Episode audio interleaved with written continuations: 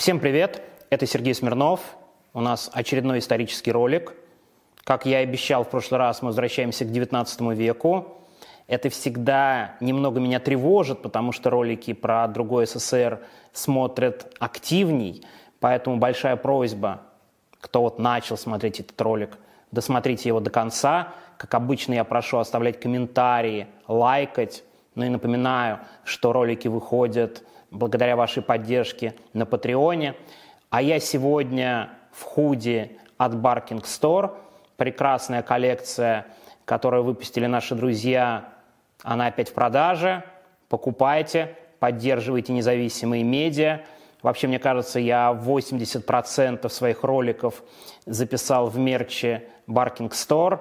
Будет ссылка в описании. Обязательно поддерживайте независимые магазины и покупайте их мерч. А мы начинаем.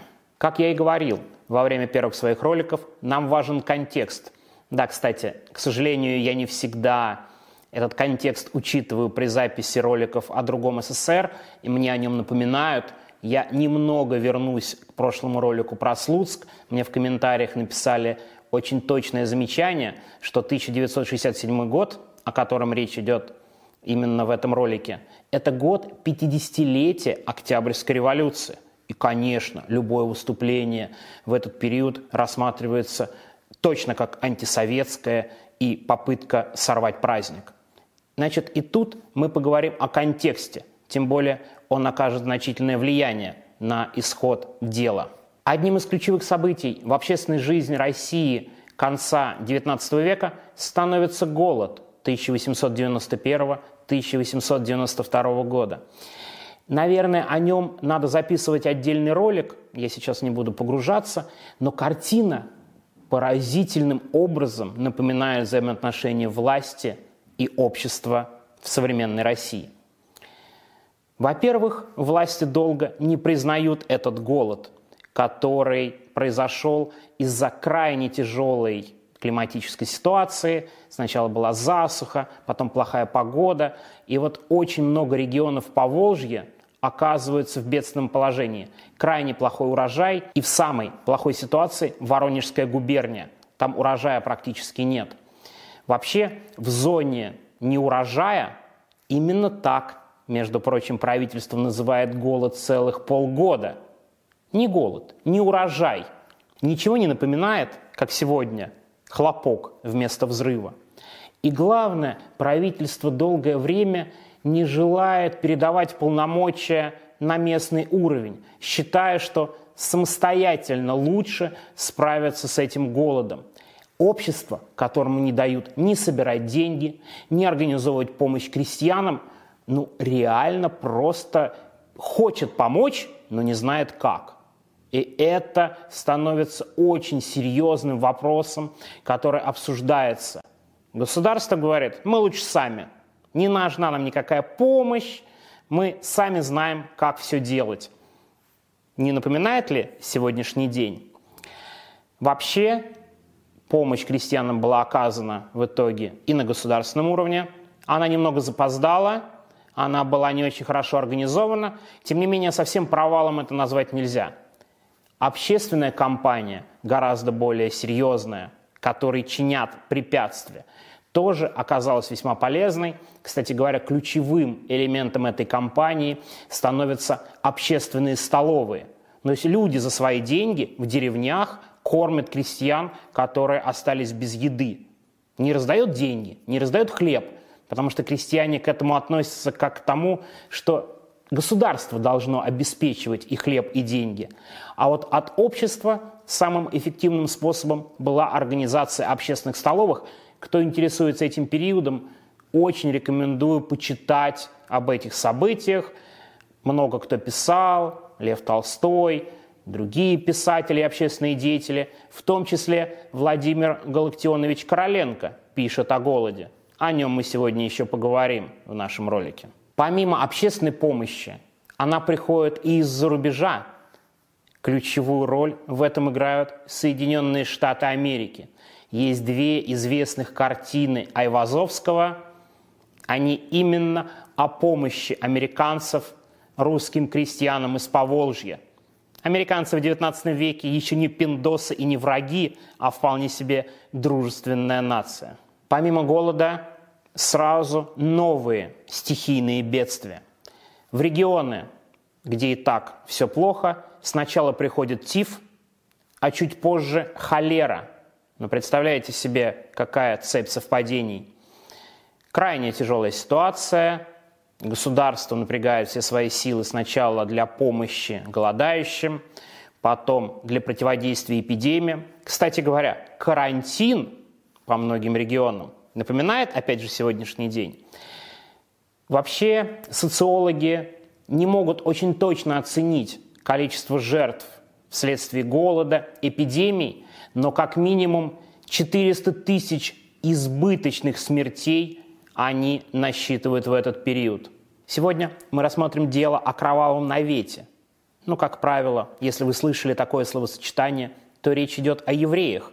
Те самые кровавые мальчики, жертва ритуальная, кровь в маце, христианские младенцы. Наверняка же слышали, да, вот эти все безумные версии. Мы еще будем говорить о деле Бейлиса – Вообще дел на евреев было много. Одно из них – кутаистское дело, где своими крайне позорными комментариями отметился недавний юбиляр, великий русский писатель и борец с инородцами Федор Достоевский. Дальше я процитирую ректора Института имени Короленко Енину Чаговскую-Назарову. Вообще практика ритуальных процессов была мрачным явлением российской действительности во второй половине XIX века не только в вятских землях. Началось все после разделов Польши в XVIII веке, когда большое количество еврейского населения вошло в состав Российской империи. Позднее это распространилось и на других инородцев. Например, в 1848 1852 и в 1854-56 годах без огласки прошли два следствия над крестьянами деревень Новая Бия и Позял Жикья Малмышского уезда, обвиненных в ритуальных убийствах. По Саратовскому делу 1853 года обвиняли в человеческих жертвоприношениях не только евреев, но и украинцев с немцами-колонистами. Ректор говорит именно про те земли вятские – о которых сегодня и пойдет речь. Но, наконец, переходим непосредственно к событиям. Обычный майский день, вятские земли. Девочка идет из одной русской деревни со странным названием Анык, ну, явно оставшейся от финно-угров, в другую деревню. Вообще-то две дороги. Она идет более короткой, буквально тропинка по болоту – и видят, что недалеко от дороги лежит какой-то мужик. Лежит и лежит, подумала девочка, наверное, напился, отдыхает. Дошла она до своей деревни. На следующий день идет обратно. А этот мужик все так и лежит, но только теперь он не накрыт каким-то тулупом, а он у него немного сполз. Она подходит ближе и видит, что это человек но у него уже нет головы. Она отсутствует. Она бежит в свою деревню, сообщает отцу, а тот вызывает полицию. И так начинается мултанское дело, о котором сегодня и пойдет речь. Важный контекст, повторю. Рядом ТИФ, эпидемия, и поэтому полиция приезжает, а это довольно глухие места, не сразу. Через день появляется первый сотрудник, а следователь, ну, кто будет потом проводить хотя бы предварительное расследование, сейчас бы сказали дознаватель, появляется на месте через 4 дня, то есть довольно долго. Но представляете себе, лежит труп без головы, ну, первое время организованы какие-то дежурства, но на месте мужики из всех соседних деревень, около этого места натоптано. Приезжает пристав, его фамилия Тимофеев, и он проводит более тщательный осмотр. На месте, повторю, много крестьян, и каждый указывает на то, что ему интересно. Крестьяне из деревни неподалеку нашептывают приставу версию. Головы нет на трупе, а вы знаете, что вытеки именно так тогда называли удмуртов, практикуют такое в своих языческих обычаях. Пристав запоминает эту версию и постепенно, постепенно все больше ищет доказательств именно ритуального убийства. Сначала он приказывает отвезти труп не в соседнюю деревню, вот в эту русскую, хотя она располагалась ближе к месту преступления, а именно в удмуртскую деревню Старый Мултан. Отсюда мултанское дело. В деревне Старый Мултан довольно большая. Там около 120 семей, при этом треть семей русских, две трети ватятских, ну или удмуртских. Такая деревня, и между деревнями Удмуртской и соседними русскими не самые хорошие отношения. Вероятно, земли у удмуртов были получше, урожай побогаче, возможно, и живут они получше. Поэтому дух соперничества был. И тут крестьяне нашептывают, что вот эти удмурты совершили человеческое жертвоприношение. Труп отвозят вот в эту удмуртскую деревню и просят сохранять его в снегу и во льду. А я напоминаю, уже май. Как бы не май месяц в отношении трупа без головы звучит, наверное, своеобразно. А судмедэксперта все еще нет. Почему? Да потому что все врачи борются с эпидемией. Врач приезжает и проводит вскрытие трупа через месяц после самого преступления. Он лежит в снегу, снег подтаивает. Не буду рассказывать вот подробности драматические, что происходит с этим трупом, но вы понимаете, экспертиза через месяц выглядит своеобразно. При этом личность убитого довольно быстро устанавливают. Это Конан Матюнин, крестьянин, он, кстати, с постоянным местом жительства, но при этом бродяга. Ну, совсем бедный человек, хотя у него была жена.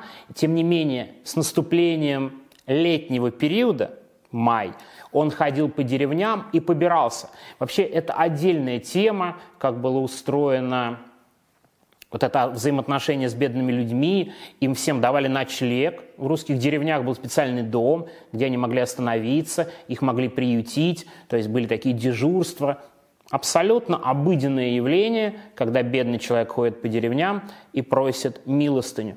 Я бы сказал, даже массовое явление.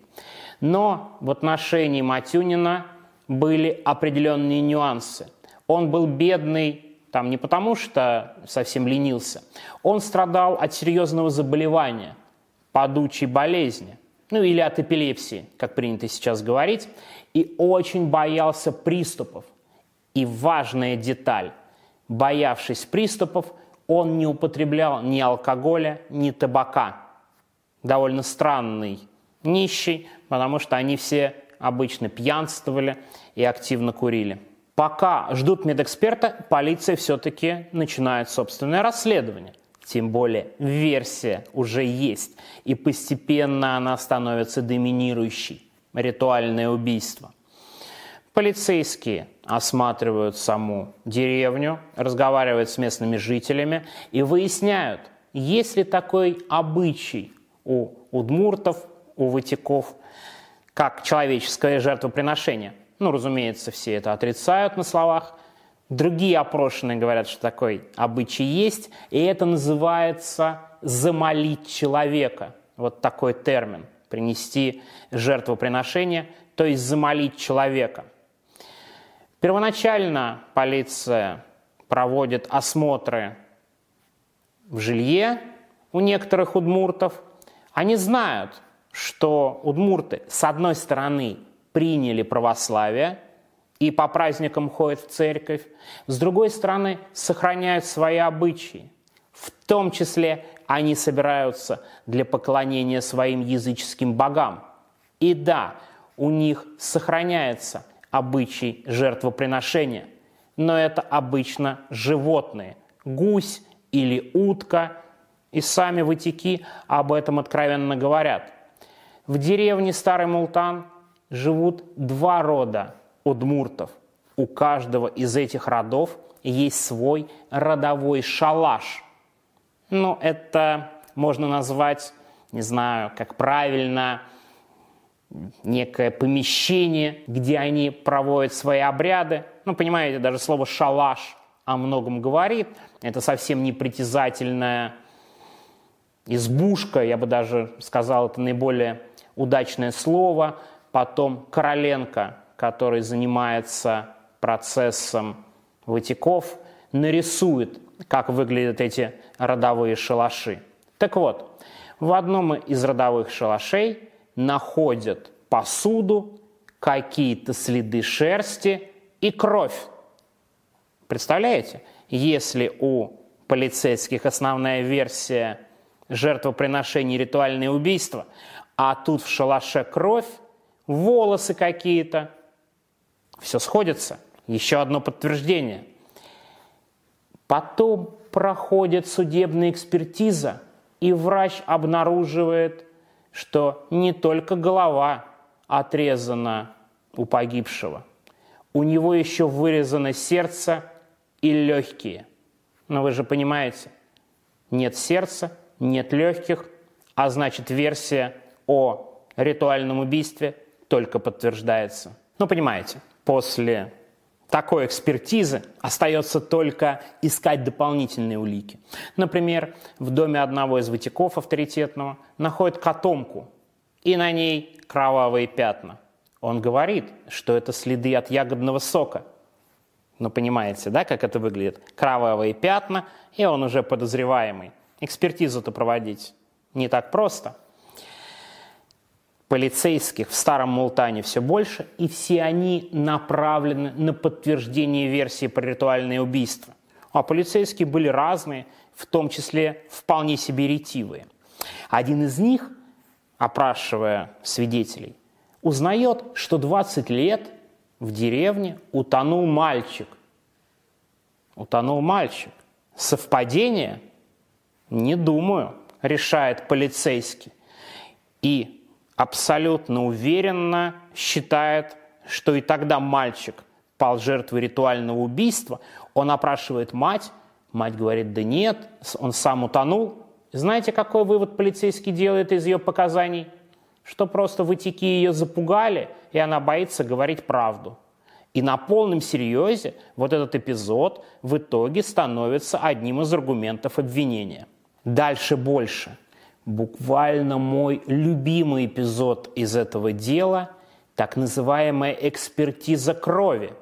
Дело в том, что в конце XIX века криминалисты еще не умели проводить экспертизу, чтобы различить человеческую кровь и кровь животных.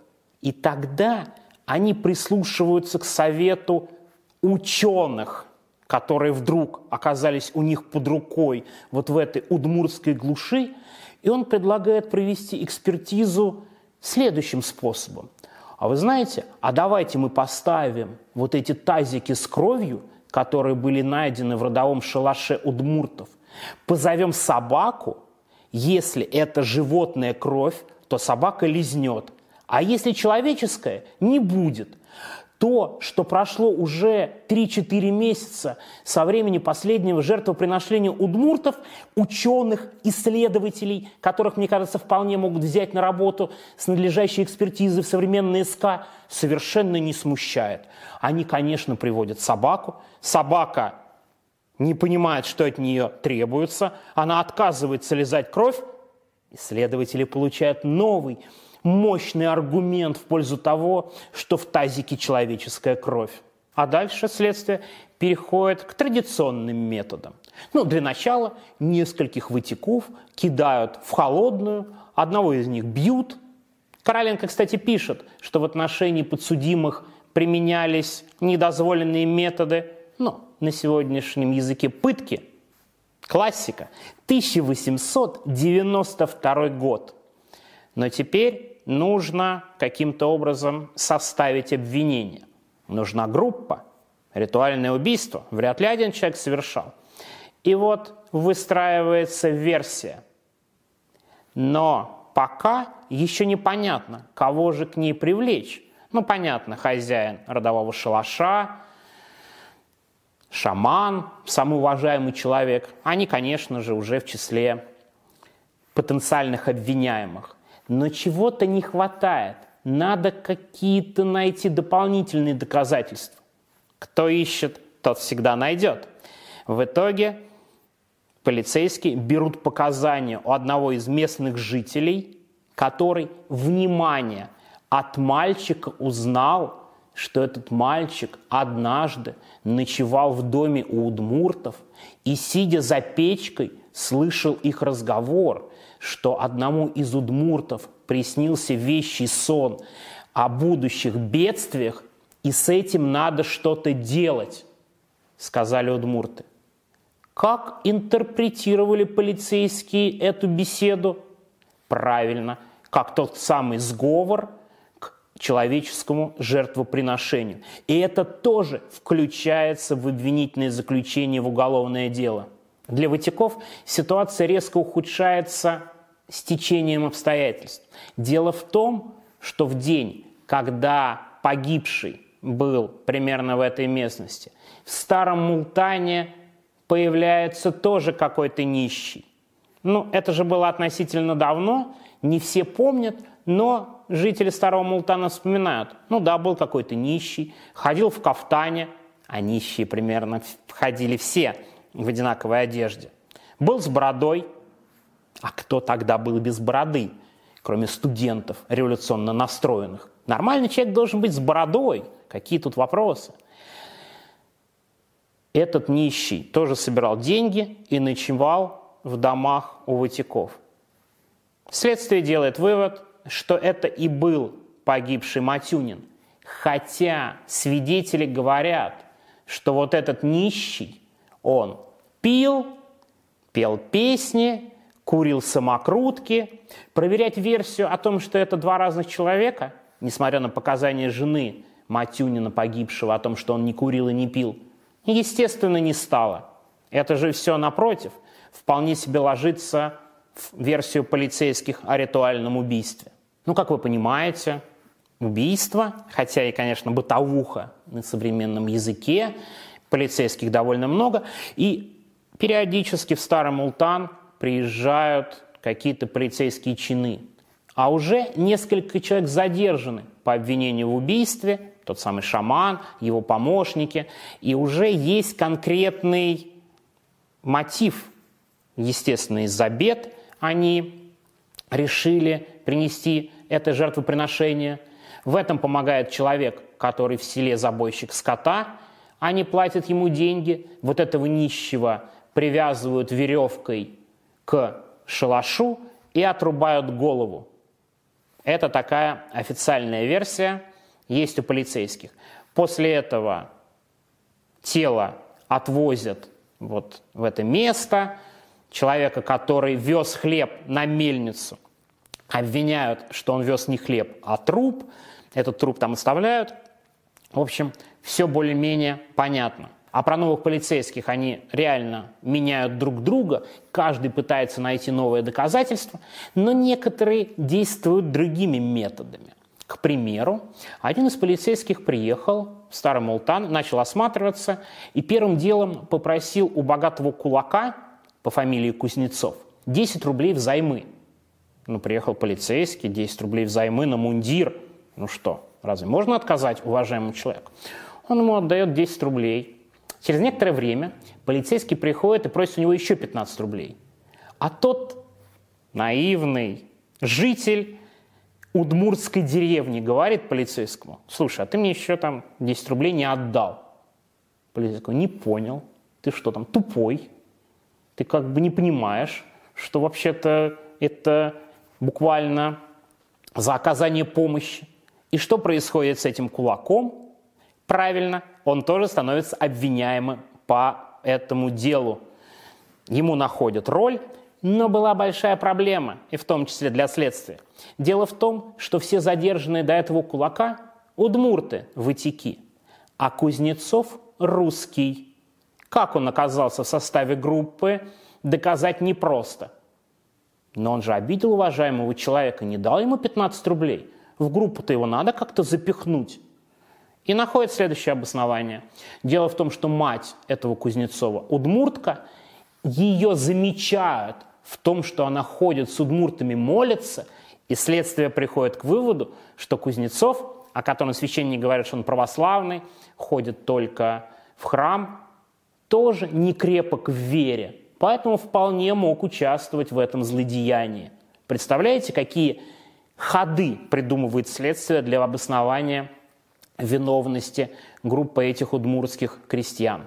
Но следствию все мало и мало. Нужны новые, новые доказательства. Пересказ самых разнообразных слухов и великолепная история. К примеру, к делу они подшивают показания старика, которому по официальным данным на момент дачи показаний 103 года. Ну, вообще есть большие вопросы к этому. И этот старик вспоминает историю, что в 1842 году, полвека до рассматриваемых событий, он с родственниками едет через землю удмуртов, с ними ссорится, и удмурты пытаются его замолить. Ничего, 50 лет прошло, ему угрожают, он как-то чудом вырвался, Пусть будет в деле, ничего страшного. Для подтверждения традиции жертвоприношений вполне сойдет. Мы запихиваем и показания вот этого 103-летнего, в кавычках, старика. Я думаю, в реальности трудно сказать, сколько ему было тогда лет. И это нормально, и это все вполне устоится. Тем не менее, ну, следствие понимает, что в целом, ну, так себе доказательства. А в деле уже больше десяти обвиняемых. Никто из них при этом не дает чистосердечных показаний.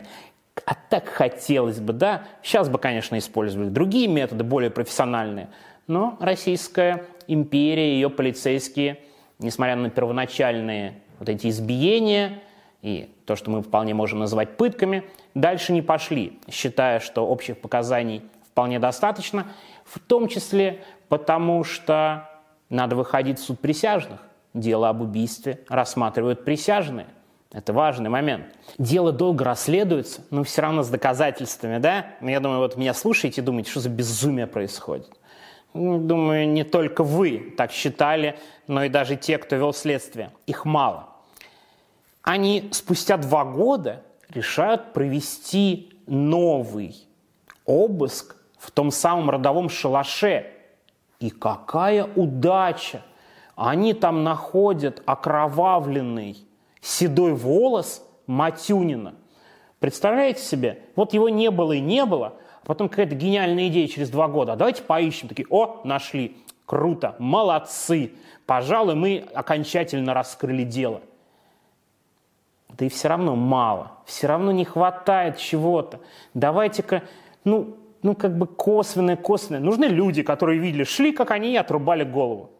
Если нужны такие люди следствию, как вы прекрасно понимаете, я думаю, читая медиазон, эти люди появляются. Кто же у нас видел убийство своими глазами? Человек, который сидит в тюрьме, неожиданно вспоминая спустя два года, что да, он лично видел, как удмурты собрались, повесили этого несчастного бродягу на свой родовой шалаш и отрубили ему голову, лично своими глазами – при этом, конечно, у этого свидетеля потрясающая фамилия в контексте этой истории. Его фамилия Голова. Только спустя два года дело передано в суд, и в декабре 1894 вот этих несчастных удмуртов, 11 человек, один умер до суда, всего было на скамье подсудимых 10, начинают судить. И я думаю, Полиция была подготовлена, следствие было подготовлено. И у Удмуртов, честно говоря, ну, как мне кажется, не было никаких шансов, если бы не адвокат Михаил Дрягин, местный адвокат, он защищал всех обвиняемых по делу. И на самом деле во время первого процесса он ничего толком сделать не может. Хотя обращает внимание, вот рассказ того самого головы, он был, конечно, прекрасен в красках, но есть нюанс – Дело в том, что высота родового шалаша удмуртов 167 сантиметров, а рост жертвы 162 сантиметра. Но это его рост без головы. с головой, соответственно, гораздо выше. Каким образом его могли подвесить за ноги и отрубить голову в этом шалаше, остается неизвестным. Мало того, судебный эксперт находит на теле погибшего следы на ногах какой-то борьбы, но делает четкий вывод, что это не могут быть следы от веревки. То есть вот эта вот экспертиза опровергает выводы следствия. Много вопросов к этому делу, тем более к этим показаниям, основанным на слухах. Кто-то где-то в трактире когда-то рассказал, что у удмуртов есть человеческие жертвоприношения. Но вот реально это все в деле есть. И вот эти рассказы про случай 50-летней давности.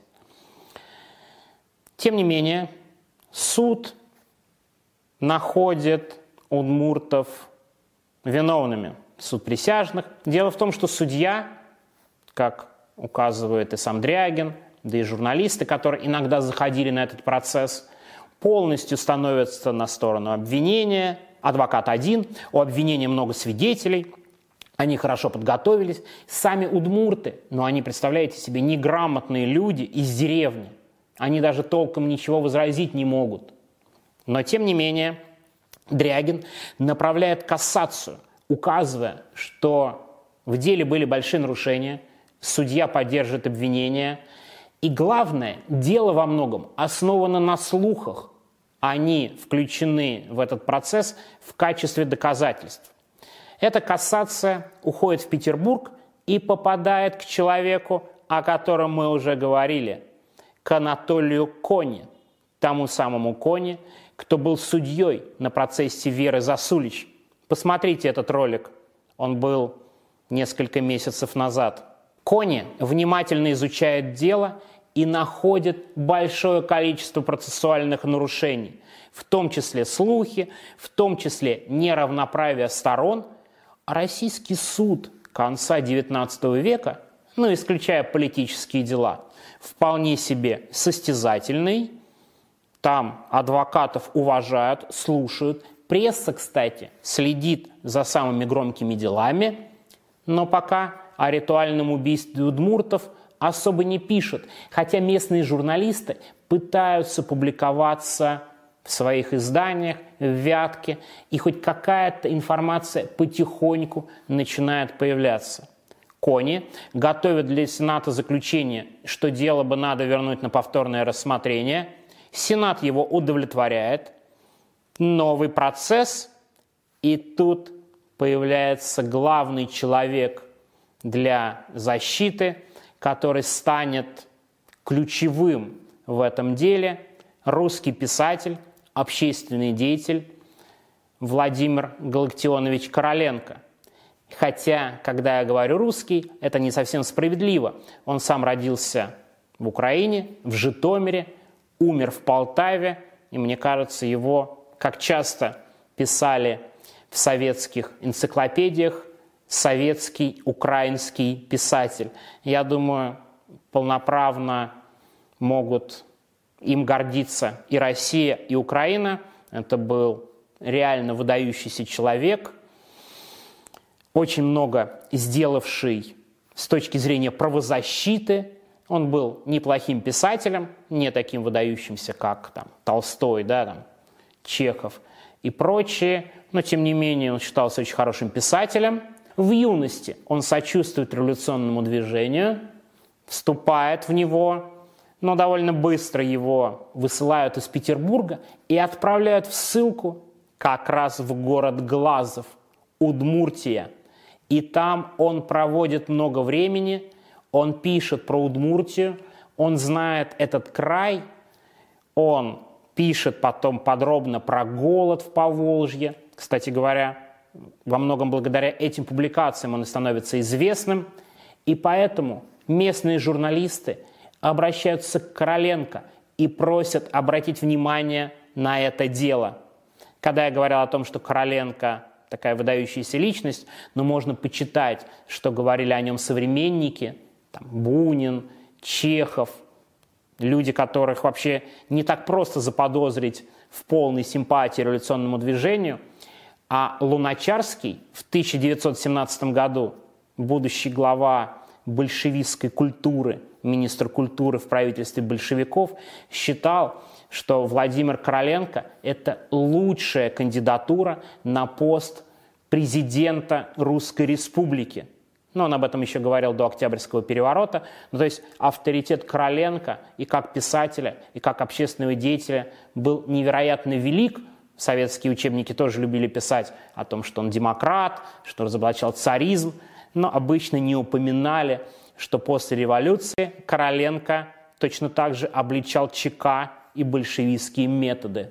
Он умирает в 1921 году, большевики его не тронули, но вообще он крайне скептически отнесся и к гражданской войне, и особенно к деятельности ЧК и к репрессиям, и открыто против них выступал. И вот такой человек интересуется делом удмуртских крестьян. Цитата самого Короленко – по приглашению моих товарищей, работающих в провинциальной печати и хорошо знакомых с бытовой подкладкой этого дела, я приехал в Илабугу, намереваясь впоследствии изложить в печати свои впечатления. Здесь я застал двух корреспондентов – Баранова и Суходоева. Вскоре же после начала заседания мы пришли к заключению, что отрывочных заметок недостаточно, что впечатления играют лишь второстепенную роль, что лучшая услуга какую пресса может оказать в этом деле. Это дать по возможности полное и точное изображение хотя бы одной стадии этого таинственного, запутанного и радикально испорченного предварительным следствием дела. А так как стенографа не было, то мы решили записывать втроем все, что происходит на суде, по возможности не пропуская ни одной фразы. Одному это было, конечно, не под силу, Втроем мы это исполнили. Неизбежные пропуски у каждой дополнены по записям двух других. И таким образом появился отчет, близкий к стенографическому. В течение трех дней после суда мы сверяли фразу за фразой все судебное следствие и теперь ручаемся за полную точность отчета. Знаете, когда я прочитал эту цитату, я подумал, ну вот это примерно тем, чем занимается медиазона 7 лет из судов. То есть Короленко в конце XIX века вместе с другими журналистами буквально вел онлайны, трансляции из суда по Мултанскому делу. И благодаря этим трансляциям мы знаем, что говорило обвинение, что говорила защита и как вообще был устроен процесс. Потрясающие абсолютно вещи, конечно, Короленко про отец жанра судебных онлайнов. Я вот с удивлением об этом узнал. На самом деле между первым и вторым процессом разница оказывается не очень большой. Правда, обвинение решает еще больше подкрепить свои позиции и вызывает в суд ученого Ивана Смирнова, который анализирует и узнает обычаи удмуртов, обычаи ватиков, собирает все этнографические рассказы, слухи. И он, безусловно, поддерживает обвинение в ключевом пункте. Он говорит, что самые разные данные, которые есть, свидетельствуют о том, что у удмуртов могут сохраняться человеческие жертвоприношения. На самом деле Смирнов говорит гораздо больше, и это между тем, разбивает версию обвинения.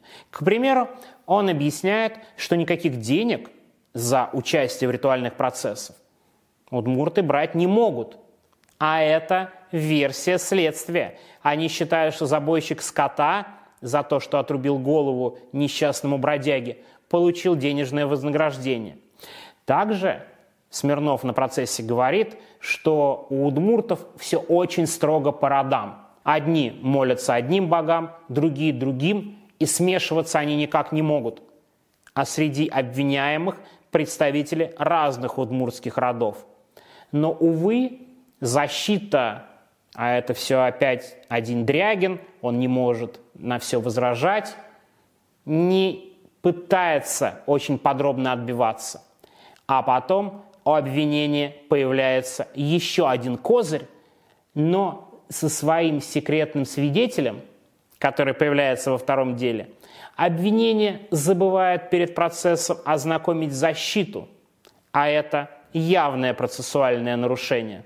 В качестве еще одного свидетеля обвинения выступает священник Якимов.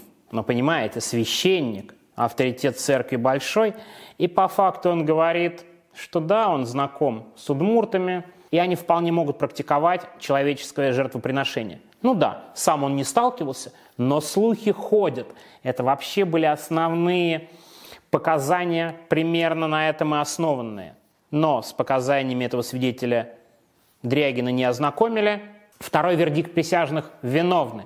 Признают виновными все семь человек, а именно столько остается. Дело в том, что во время первого суда присяжных троих из удмуртов оправдывают, и остается семь обвиняемых. Вот их всех приговаривают к разным срокам, четверо получают по 10 лет каторги, еще двое по 8, и один очень старый человек получает ссылку в Сибирь.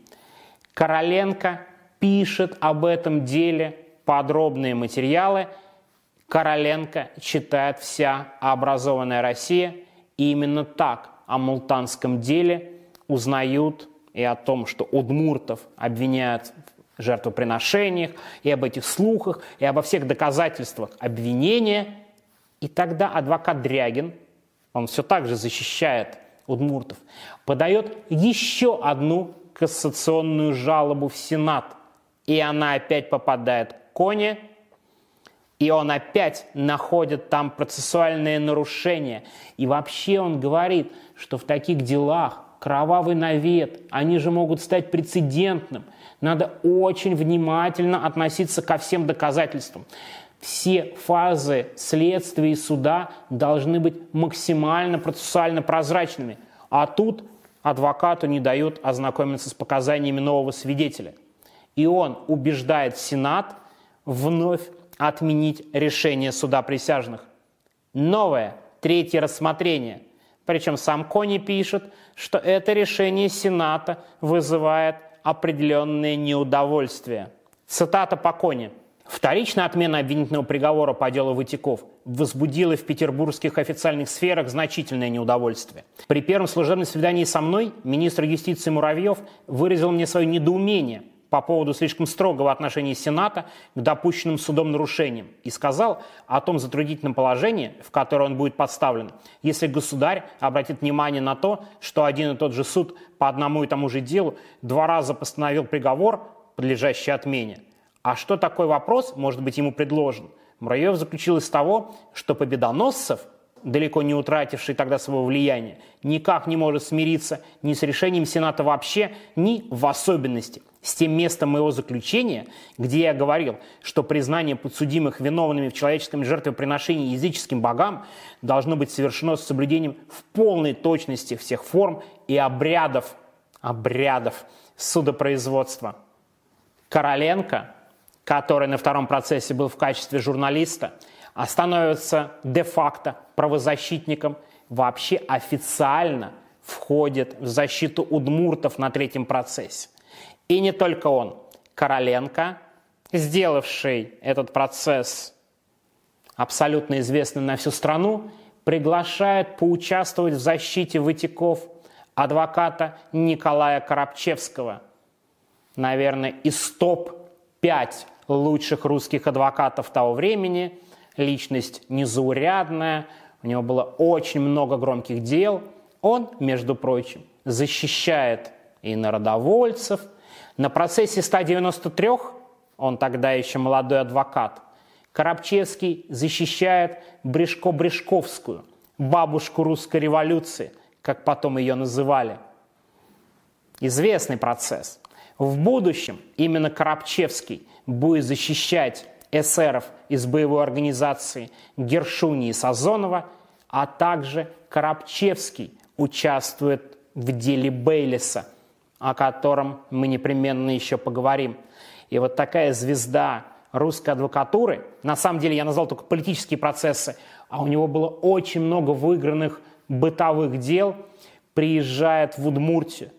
Представляете, в каком шоке обвинения – Тут к нам приезжает не какой-то местный адвокат, а и Короленко тут у нас приперся зачем-то, и еще привез какого-то топ-адвоката из Москвы, и психологическое преимущество переходит к защите.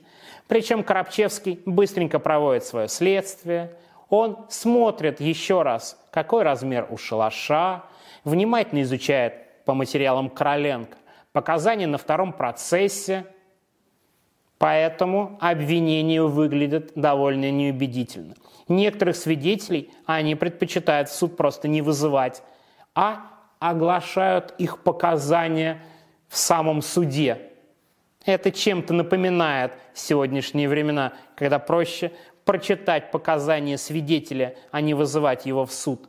Но все равно неприятная ситуация обвинения, нужны какие-то дополнительные доказательства, и тут понятно, что ну, как бы надо что-то придумать.